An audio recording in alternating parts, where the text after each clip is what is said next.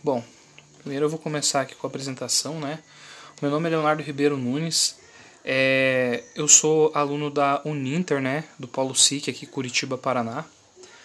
É, hoje eu vim falar um pouco da contribuição da mulher, né? Para com a nossa cidade, ou a minha cidade, que seria Curitiba. É, eu curso licenciatura em letras, né? É, as personagens escolhidas por mim são Alice Ruiz e Júlia Vanderlei. É, a abordagem né, a importância do papel das mulheres na história. A participação da mulher é de grande importância. Devemos ressaltar que as mulheres adquiriram direitos há poucos anos e suas obras não tinham valor em uma sociedade preconceituosa. Mas mesmo assim quebraram tabus e fizeram e fazem parte da, nossa, da história da nossa cidade. Vou começar falando um pouquinho da Alice Ruiz. Ela nasceu em Curitiba, Paraná, dia 22 de 1 de 1946. Poetisa, compositora, produziu mais de 20 livros, poemas traduzidos para vários países.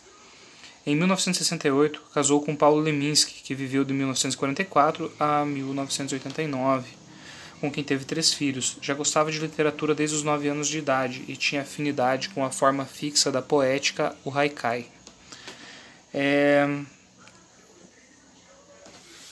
A letrista, tradutora, produzindo ainda aos 74 anos obras como Paixão Chama Paixão, Poesia para Tocar no Rádio e Nuvem Feliz.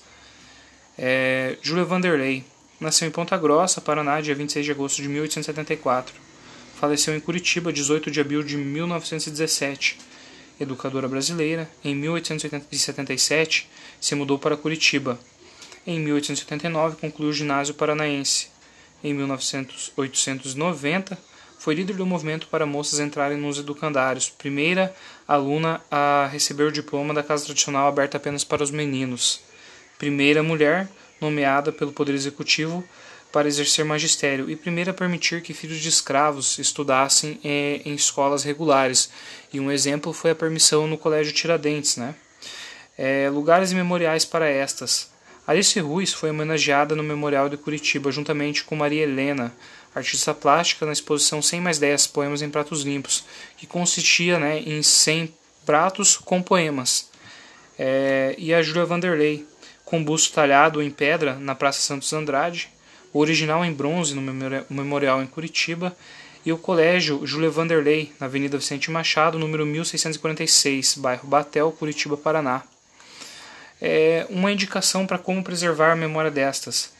A memória dessas poderiam ser preservada através de um museu virtual que trabalhasse exclusivamente com mulher, mulheres que tiveram contribuições para com a nossa cidade, valorizando e preservando a nossa história e cultura. Eu aqui eu me despeço e deixo o questionamento. Você conhece ou mulheres que tenham busto ou estejam em algum memorial de Curitiba? tente procurar mulheres que tenham, tenham memoriais relacionados à a, a, a, história da cidade e que contribuíram né, para a história da nossa cidade. Tchau, tchau, uma boa semana.